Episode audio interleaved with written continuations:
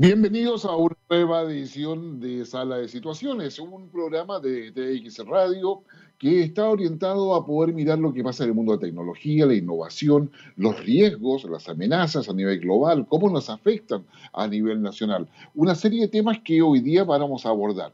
Vamos a empezar para hacer un poco la, la introducción, si ustedes gustan, de los temas que vamos a tocar. El primer tema que vamos a abordar es las flotas chinas pasando por el límite de nuestra zona económica exclusiva, son más de 300 naves. Vamos a continuar con un rápido paneo respecto a aquellos temas internacionales de mayor relevancia en términos de lo que actualización de lo de Bielorrusia, lo que pasa en Azerbaiyán, en Nagorno-Karabaj, que se ha transformado en un tema de interés mundial por las potenciales implicancias que ello, que ello tiene. También vamos a estar eh, recordando lo que es las elecciones el próximo 18 de octubre en Bolivia, que son importantes tener presente por lo menos una fotografía de lo que está ahí sucediendo. Y vamos a dedicar parte importante a destacar lo que ha hecho la Academia Politécnica Naval en lo que es un programa que se llama Innova Polinav innovación neta en un esfuerzo estatal y privado, estatal porque la Armada de Chile es parte del Estado, privado porque hay una diversidad de entidades, eh, entre ellas quienes nos, nos cooperan para poder eh, llegar a usted en este programa que es eh, Know Hub, que busca justamente transformar las ciencias que tienen productos y servicios. Ya le vamos a explicar todo eso. Pero vamos por el inicio. Ah, bueno, y a todo esto, por supuesto, una excelente selección musical del rock clásico. Ya veníamos de la una de la tarde en TX Radio, tuvimos todo ese homenaje a Van Halen, cuyo fallecimiento lamentamos, pero que nos deja un legado, y la verdad que más que un legado, una herencia, me atrevería a decir, porque todos nos sentimos parte de ese extraordinario eh, guitarrista que finalmente nos ha dejado. Pero ya le hicimos el homenaje, por lo tanto, nosotros vamos a seguir fieles a nuestra tradición británica en el día de hoy, ah, con la selección de, con la selección de música que finalmente está en el rock británico, que sin lugar a dudas marcó toda una, una base que finalmente terminó llegando hasta eh, Estados Unidos. Incluso uno de esos grupos Ah, eh, tocó uno de los temas que tenemos de invitado hoy día. Ah, Guns Roses, digamos, fue uno de los que interpretó uno de los temas. Pero vamos a dejar, digamos, para que usted se quede con nosotros y sepa qué tema fue el que finalmente tocó Guns N' Roses, pero que marca claramente eh, la influencia británica en el mundo del rock.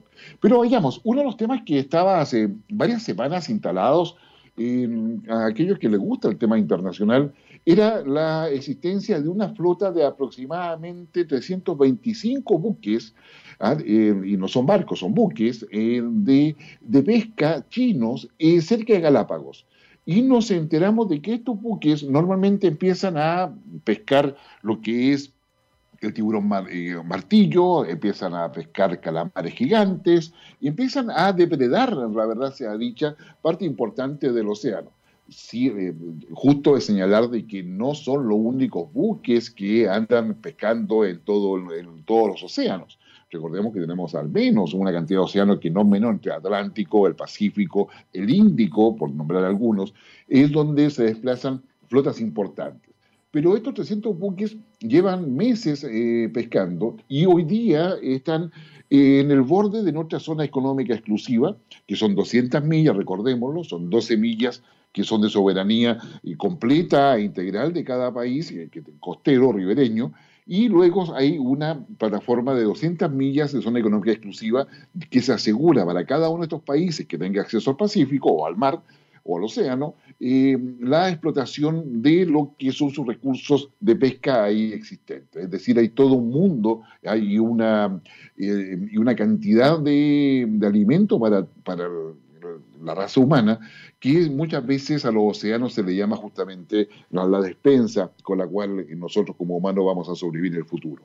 Pero estos 300 buques van, eh, van pescando, eh, son buques factorías, muchos de ellos, que van acompañados de una serie de otros barcos que son los que realizan justamente el proceso de pesca. Esa pesca luego se procesa en estos buques factorías, que son buques inmensos. Eh, pensemos que cada uno de estos barcos tiene 50 metros de lora por lo bajo. El, más chico tiene 50 metros de lora. 50 metros, para que usted se ubique, es media cuadra.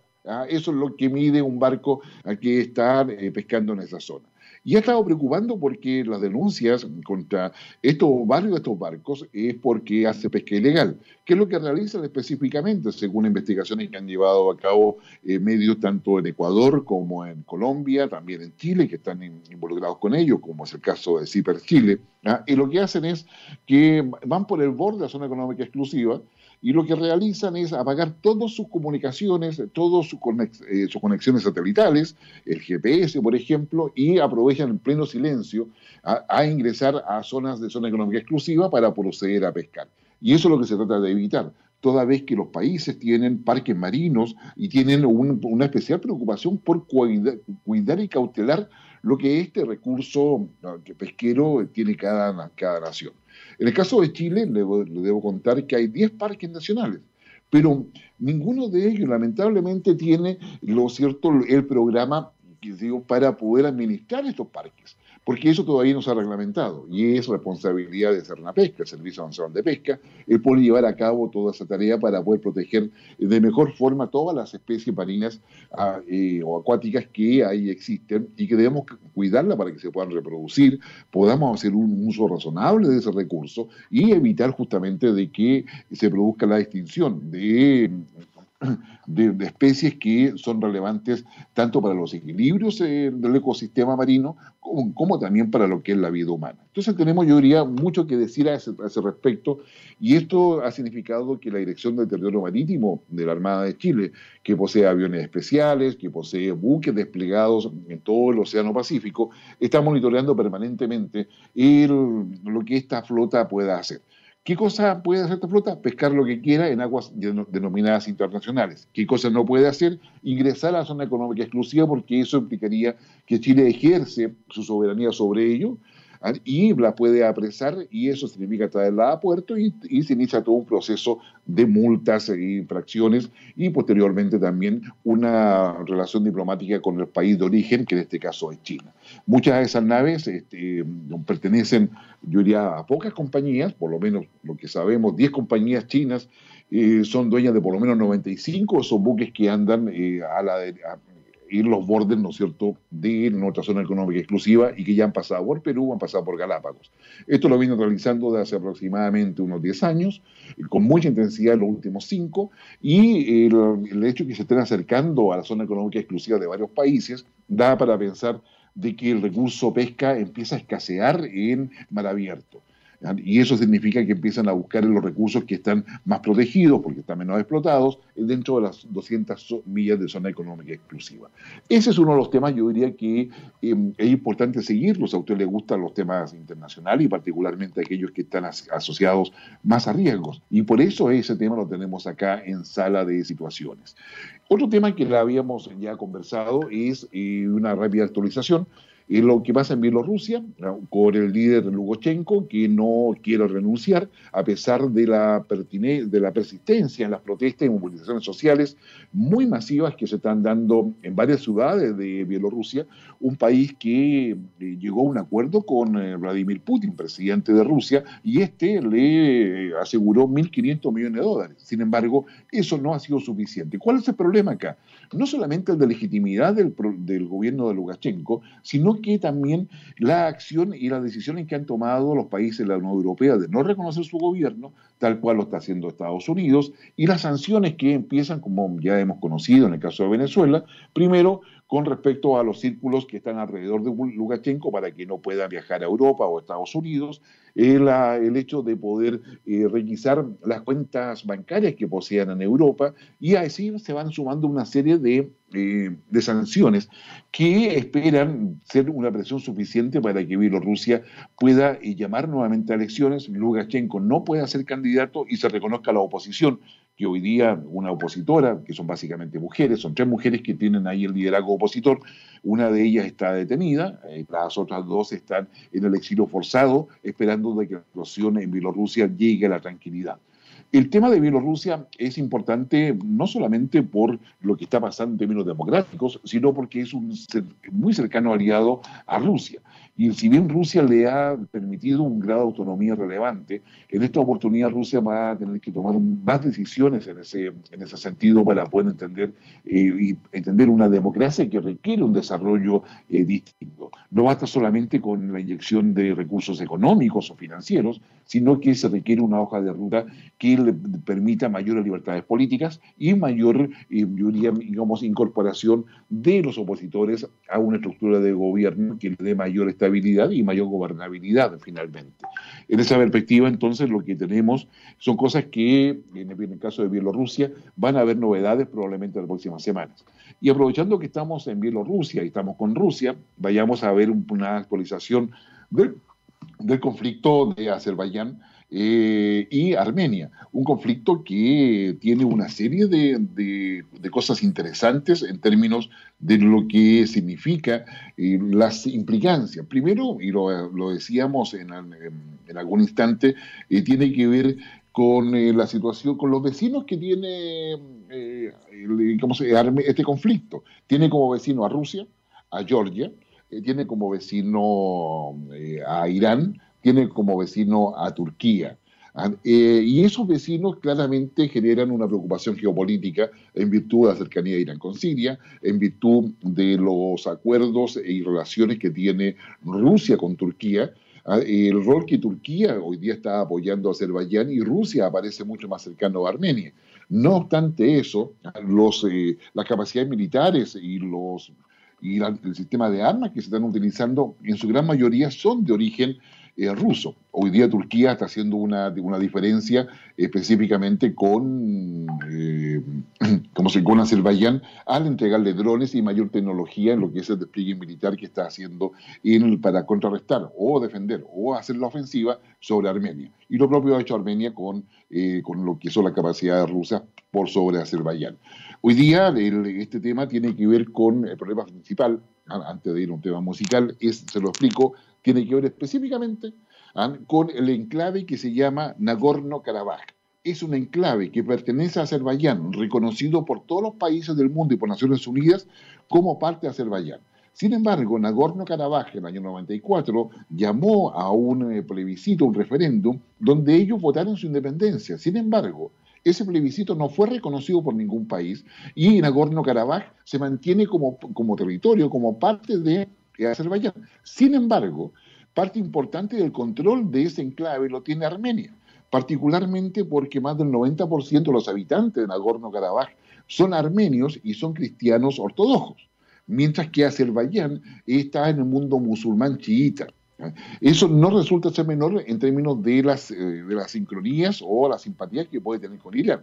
Turquía, por su parte, con eh, Erdogan, que es su presidente, está, está más preocupado de poder generar una zona de influencia más amplia a la que ya tiene. Recordemos que Turquía está participando activamente en la situación de Siria, está controlando lo que es el Kurdistán, entonces, hay ahí una situación en la cual Turquía hoy día además ha estado en un conflicto directo con Grecia, y en ese, en ese sentido, Turquía, que es eh, musulmán también, con una mayoría sunita, no chiita, está igualmente prestando cooperación a Azerbaiyán. Y eso es lo que preocupa en términos de que los países involucrados, a donde está Rusia, que apoya a Armenia, en definitiva ven con preocupación lo que pase con los oleoductos y gasoductos que pasan por ese territorio desde el Mar Caspio hacia Europa. Yo les recomiendo que vaya a ver usted el mapa lo, donde está el Cáucaso Sur ¿ah? y los países que configuran lo que denominamos Cáucaso. Sería muy interesante para que usted lo pueda digamos, eh, mirar. Esa guerra se mantiene, no, no hay posibilidades de paz la alternativa solamente es un, alto al fuego eh, acordado, pero Azerbaiyán quiere volver a tomar el control de, de Nagorno-Karabaj. Los armenios no están dispuestos a dejar esa zona que étnicamente piensan que le es muy cercana culturalmente y requiere una solución distinta. La posibilidad de dividir la zona, este enclave, para dejar una parte a Azerbaiyán ¿ah? y otra parte a Armenia es muy difícil, la posibilidad de una intervención de cascos azules de parte de Naciones Unidas se ve prácticamente imposible, puesto que Rusia tiene derecho a veto y lo más probable es que China se sumaría también a ello.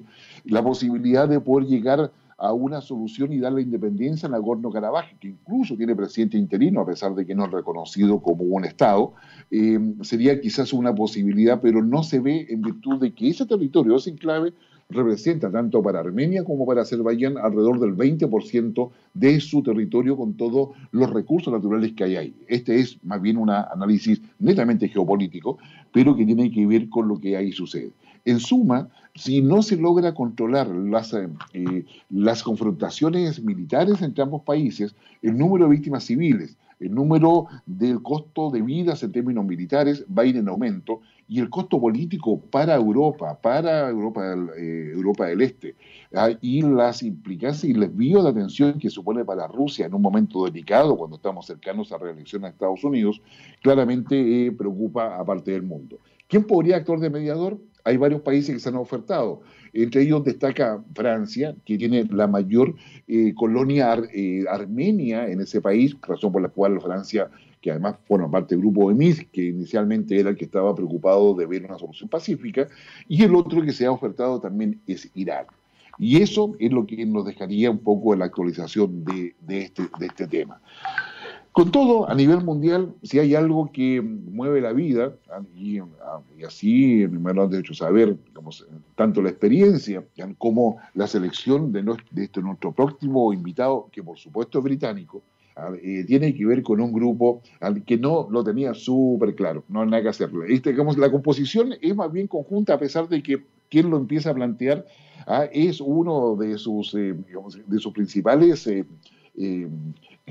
como cantante, vocalista, usted, pero a lo mejor usted lo ubica, ¿ah? se llama Roger Waters. No estuvo siempre con el grupo, básicamente en su periodo del año 76 al 83, después tiene un retorno en el año 2005, pero este tema se grabó en el año 1973. Yo sé que se va a acordar cuando le digo el long play, oye, eso es una antigua, ¿ah? ah, el long play, el disco con el donde venía este tema, ¿ah? que es El lado oscuro de la luna. ¿Se acuerdan ustedes de, ese, de ese gran disco, porque la verdad que tiene muchos temas muy buenos.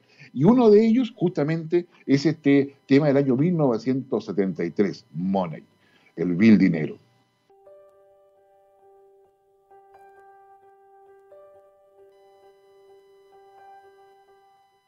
Ya de regreso en sala de situaciones, ¿qué temas son? El, long play, ese es una maravilla y probablemente un ícono de un Pink Floyd que marcó toda una época y que se transformó sinceramente en una, uno de los mayores conjuntos en lo que es el rock que marcó a toda una generación, a varias generaciones me atrevería a decir, términos, en términos concretos. Entonces yo diría que acá tenemos una, una muy buena selección musical. ¿ah? Eh, don Gabriel se preocupa muchísimo de eso y nos da una, un, buen, un, buen, un, buen, un buen paraguas para poder conversar estos temas que están asociados a investigación, desarrollo, innovación, que le, know se preocupa de, de poder ayudarle si usted necesita poder tener claridad respecto a cómo avanzar en lo que es la innovación, en cómo hacer, eh, juntar esa idea con el mercado que lo necesita, la manera en que funciona adecuadamente en este ecosistema, donde cada vocación es un aporte, donde hay capacidades en juego y donde están participando universidades, están pasando emprendedores y por supuesto gran parte del Estado. Pero nosotros estábamos viendo lo que es y significa el ponernos al día en los temas internacionales. Y uno de los temas que probablemente nos va a llamar la atención eh, durante eh, los próximos días es la elección presidencial que se va a llevar a cabo en Bolivia. Una elección, para que usted tenga los elementos esenciales, va a estar marcada por eh, lo que es la votación que logre Luis Arce, que es el candidato que representa a Evo Morales, por decirlo, al movimiento de la acción socialista, al MAS, Em, que es el que había estado gobernando. Recordemos que Evo Morales ha sido impedido de presentarse como candidato por las acusaciones de corrupción que hay en su contra. Actualmente él está exiliado en Argentina. ¿Ah? y Luis Arce, que es un economista, fue ministro de Economía de Evo Morales, eh, ha, em, ha evitado ir a debates y está esperando de que en definitiva las redes de, movimiento, digamos, más de movimiento socialista de Evo Morales sea suficiente para poder optar a la reelección. O la elección nuevamente, porque, detrás de Luis Arce eventualmente estaría, eh, digamos, estaría Evo Morales. El otro candidato con mayores posibilidades, dentro de varios que hay, es Raúl Mesa, ¿ah? eh, un abogado que ya fue presidente de Bolivia, que tiene especial eh, preocupación por los temas con Chile, particularmente en términos de la reivindicación marítima, que ellos tienen instalado incluso en la Constitución. Y como sea, lo que se espera como escenario ahí es eh, que se vaya una segunda vuelta y una segunda vuelta donde probablemente la mayor opción la tendría eh, Mesa, que llevaría particularmente la posibilidad de unir a los que no quieren nada con lo que es la herencia o el planteamiento del movimiento de Evo Morales, frente a la posibilidad cierta de que esta posición, que sé yo, que está representada por una visión, yo diría, nacionalista, centro-derecha, que, donde está Mesa actualmente, cuya definición ideológica, créame que no es fácil, pero que es, eh, marcaría el escenario. Y ese escenario estaría además marcado por la pandemia, donde Bolivia ha estado particularmente afectado porque no tiene una, plataforma lo suficientemente sólida desde el punto de vista sanitario para poder evitar las, eh, los contagios ni poder generar las adecuadas condiciones para una recuperación de la economía. Aprovechemos de decir, ya que estamos hablando de ello, de que uno de los mayores impactos de la pandemia a nivel de América Latina es el aumento, el incremento de la economía informal.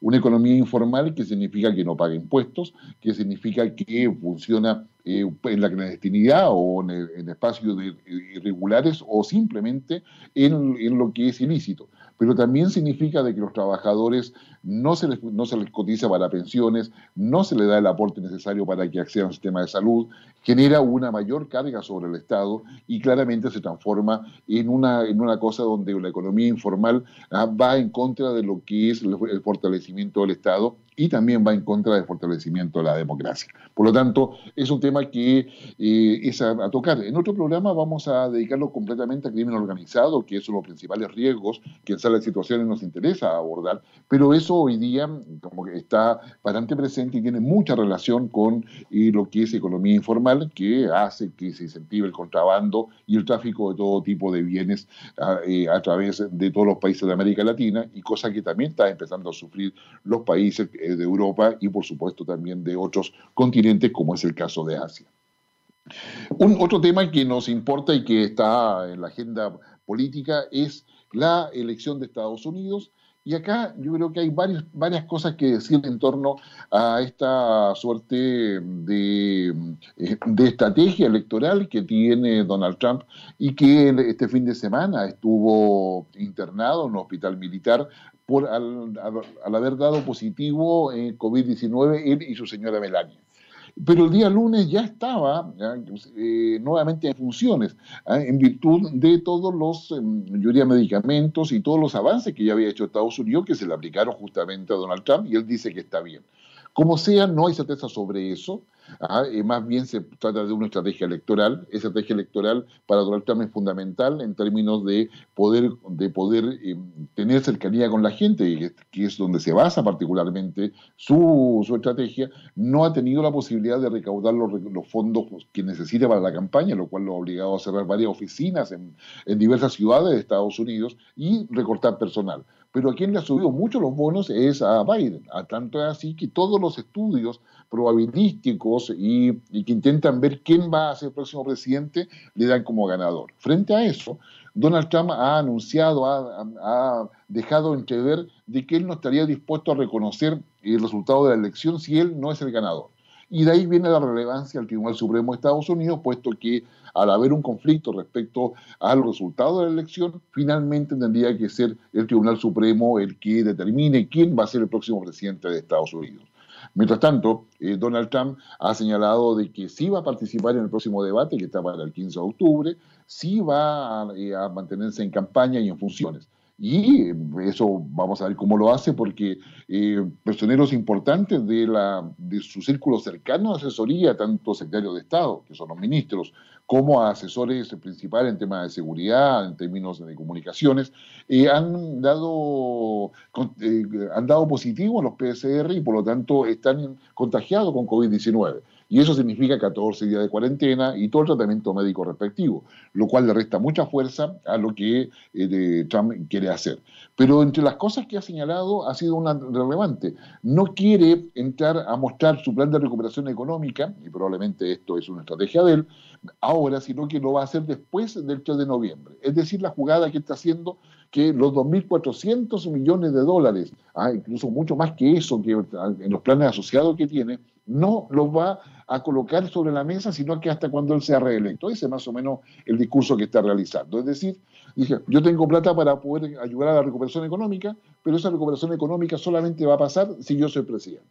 Y eso es lo que está planteando en la práctica y en, esa, en ese sentido, por supuesto, va a todas las críticas. Pero eso también ah, le permite mantener el apoyo electoral de sus sectores más duros que están con él en esta suerte de nacionalismo, populismo ah, de, que, tiene, que ha planteado Donald Trump en en su gestión gubernamental. Como sea, ¿ah? y dado de que el primer debate no tuvo ningún resultado para saber qué es lo que se estaba jugando, el debate que está hoy día en la noche, y se lo recomendamos, eh, 22 eh, horas, hora de Chile, ¿ah? entre los vicepresidentes, que es el único debate que tienen los vicepresidentes, va a ser muy relevante. Va a ser entre Pence, el vicepresidente de Donald Trump, y Kamala Harris, que es la candidata a vicepresidente del equipo de Joe Biden es ahí donde se espera una, eh, una confrontación mucho más de ideas, mucho mejor que lo que pasó entre Biden y Trump en la semana pasada, y donde se espera efectivamente de que sepamos cuál es realmente la propuesta programática y las capacidades que eh, la dupla que hace Kamala Harris con Biden tiene para ofrecerle al país.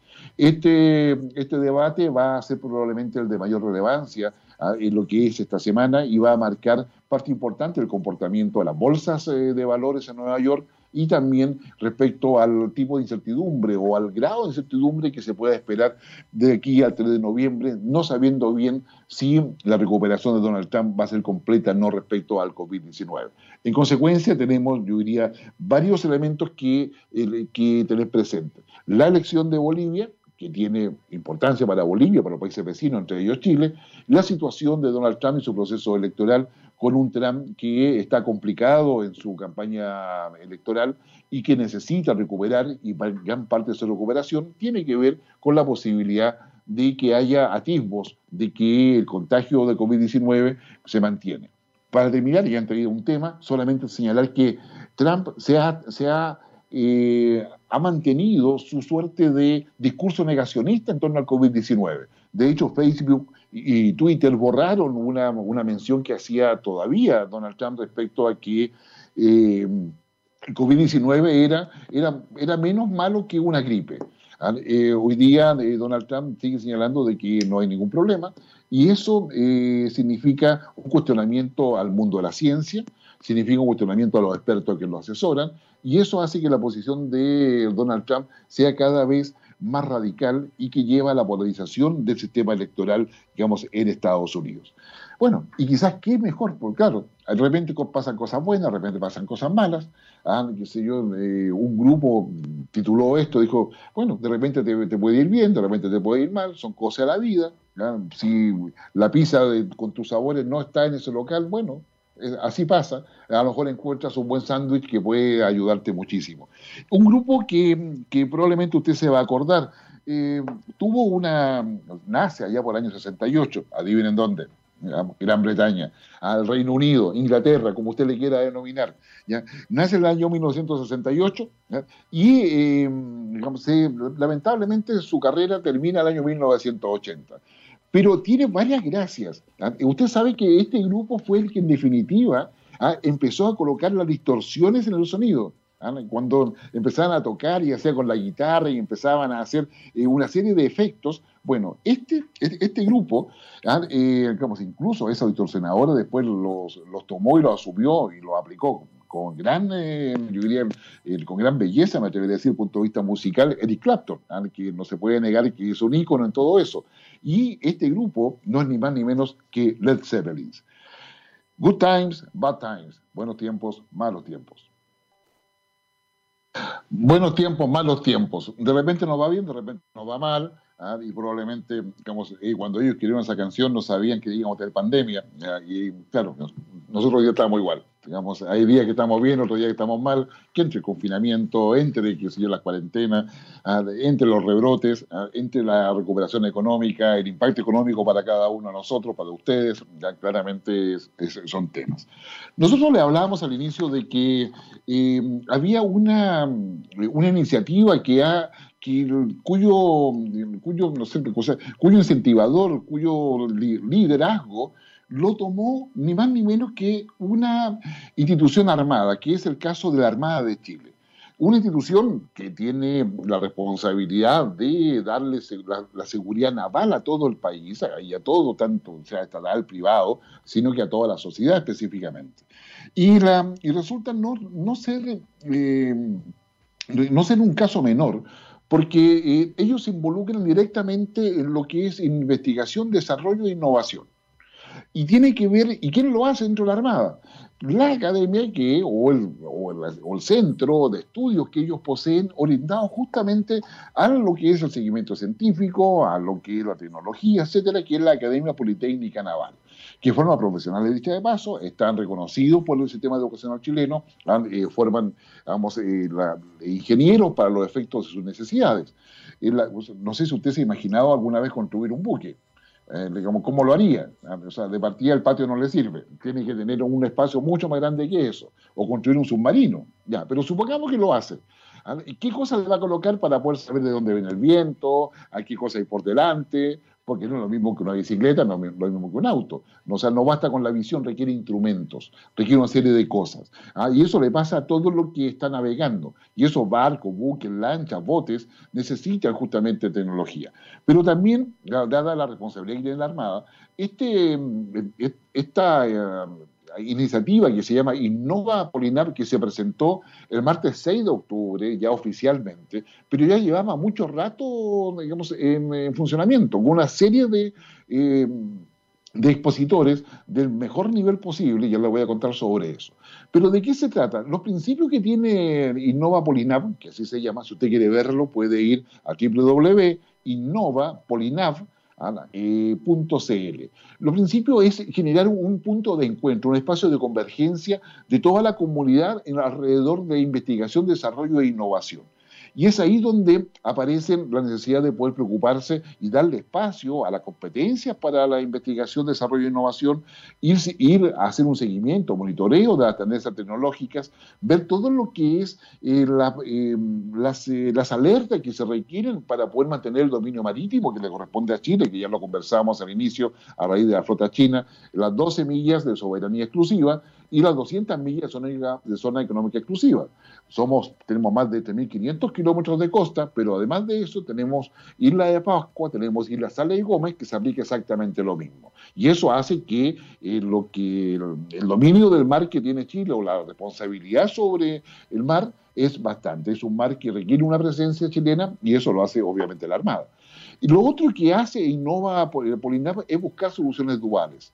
En uno de los primeros programas, cuando comenzamos esta nueva etapa de sala de situaciones, estábamos viendo específicamente el hecho de que, estas, eh, de, que el desarrollo tecnológico y científico de muchos países desarrollados estaba muy ligado a lo que es eh, a, lo que es eh, específicamente a la, la capacidad de desarrollo tecnológico de, lo, de las Fuerzas Armadas, en virtud de que ellos requieren tecnología de punta, los sistemas de armas así son, el tema de radar, el tema de la vestimenta, ah, el tema de, las, condiciones que se requiere de hábitat en cada uno de los lugares donde ellos se encuentran, partiendo por los buques, los submarinos, etcétera, ah, requieren soluciones tecnológicas que se, se aplican también al mundo, al mundo civil.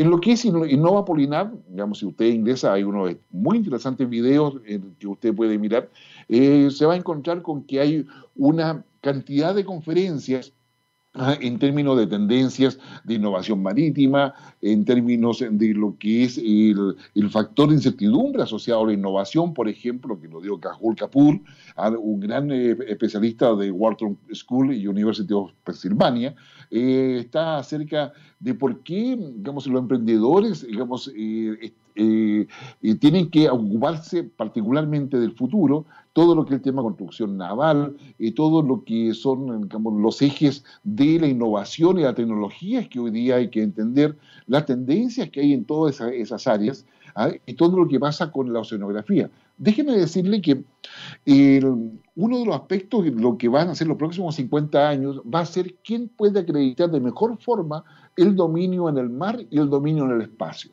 En consecuencia, cuando, digamos, Innova Polinap se empieza a preocupar de poder llamar a todos los emprendedores, a todos los que están ocupados de eso, ah, claramente estamos hablando de, eh, de, un tema de futuro, pero que hay que abordarlo en el presente.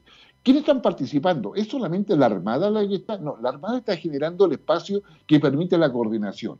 ¿La coordinación de qué tipo de actores? Eh, tenemos a Corfo, ah, tenemos al gobierno regional de Valparaíso, ah, eh, tenemos yo diría eh, al, Consejo Regional de Valparaíso, tenemos a Atenalab, que es un centro de pensamiento estratégico, tenemos a quien nos, auspicia, KnowHub, ah, tenemos a una serie de empresas o entidades asociadas a lo que es innovación, que tiene que ver la Estrategia Nacional de Innovación, es decir, hay un compromiso entre el Estado, a través de la Armada que lidera, Corfo, los gobiernos regionales, ¿ah? eh, empresas privadas como el caso de Know-How, ¿ah? eh, centros de pensamiento académico como el caso de Atenalab, y eso está generando en la práctica este programa que eh, conocemos como Atenalab y que fue lanzado ya oficialmente.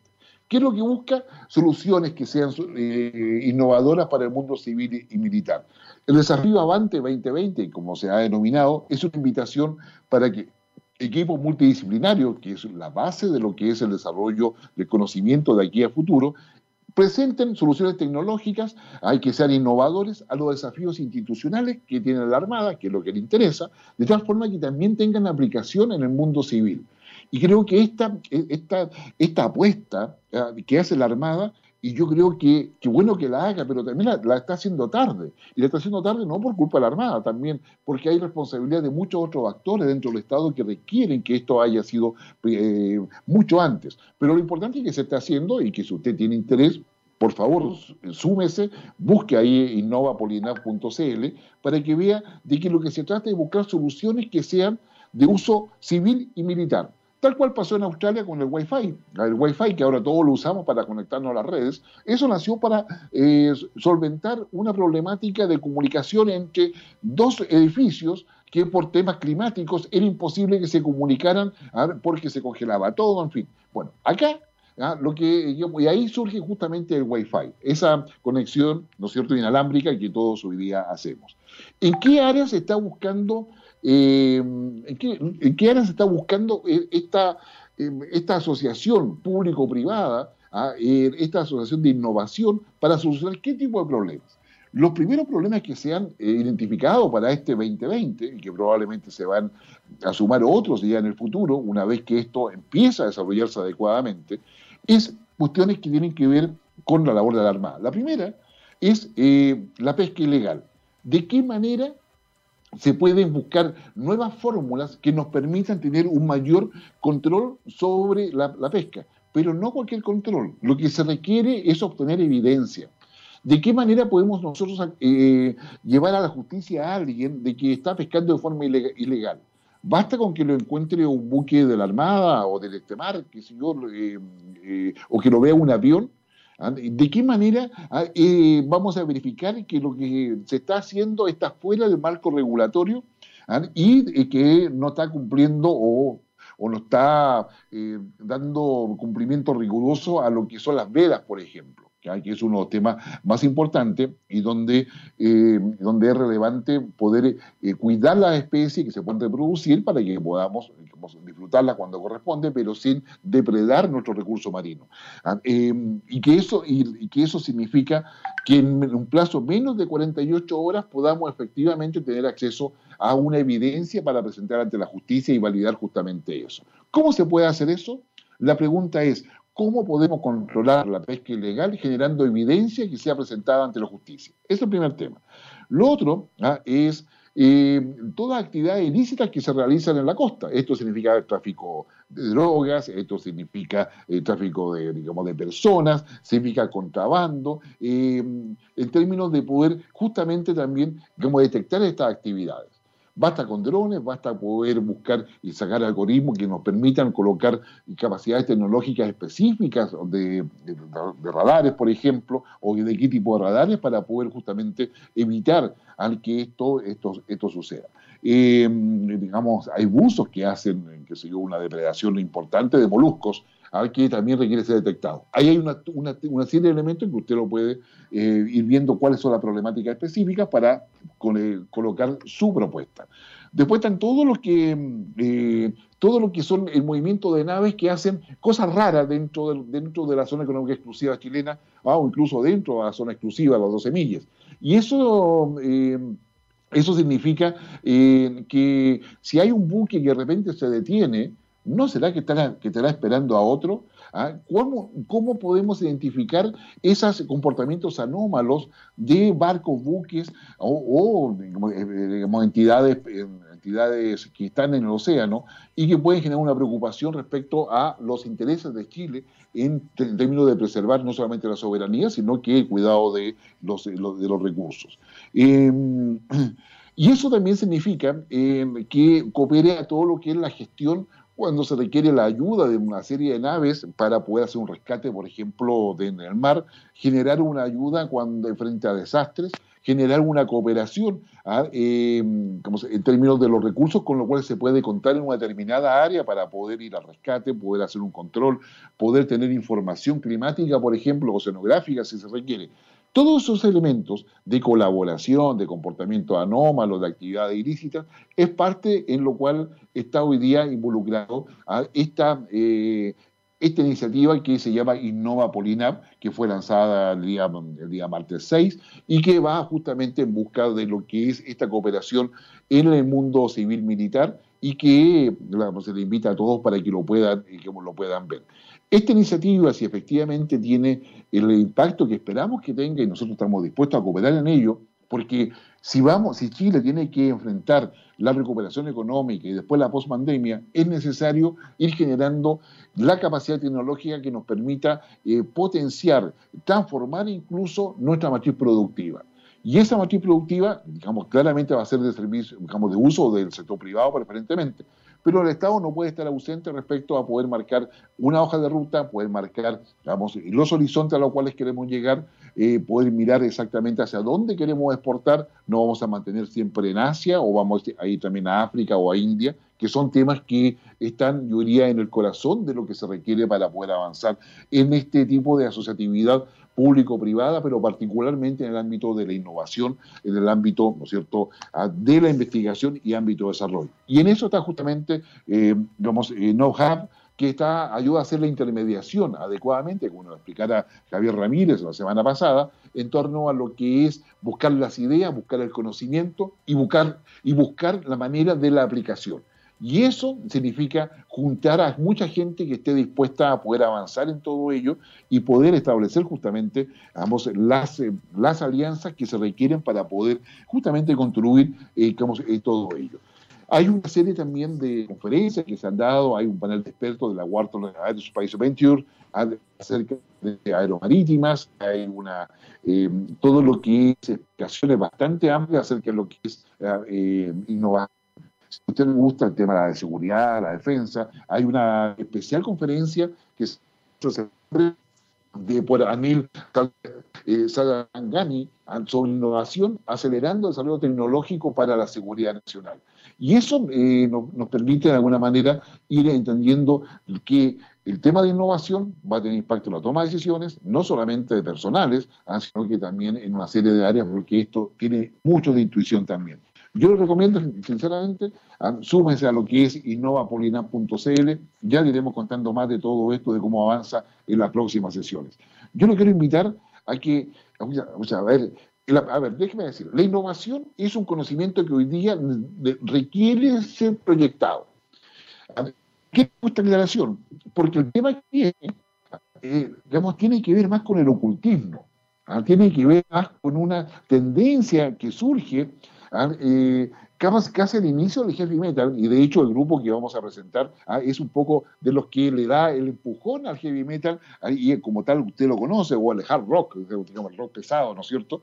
Y esto es una banda que surge en el año 1968 y que tiene un, eh, eh, un disco, un, un long play, un disco de larga duración, que se llamaba Technical Ecstasy o éxtasis técnico, para que usted se vaya dando un poco la, la cuenta. ¿Ah? Y son las guitarras que suenan más graves, ¿ah? que dan una sensación un poco más tétrica, si se quiere, y esto lo hace a un conjunto que se llama Black Sabbath.